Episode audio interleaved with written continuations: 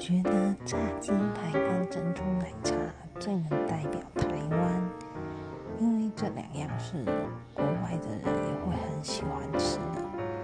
当然，代表台湾的美食还有很多什么卤肉饭啊、蚵仔煎啊。哦，对了，蚵仔煎还被法国评论员是咸咸的吻，很有趣吧？希望能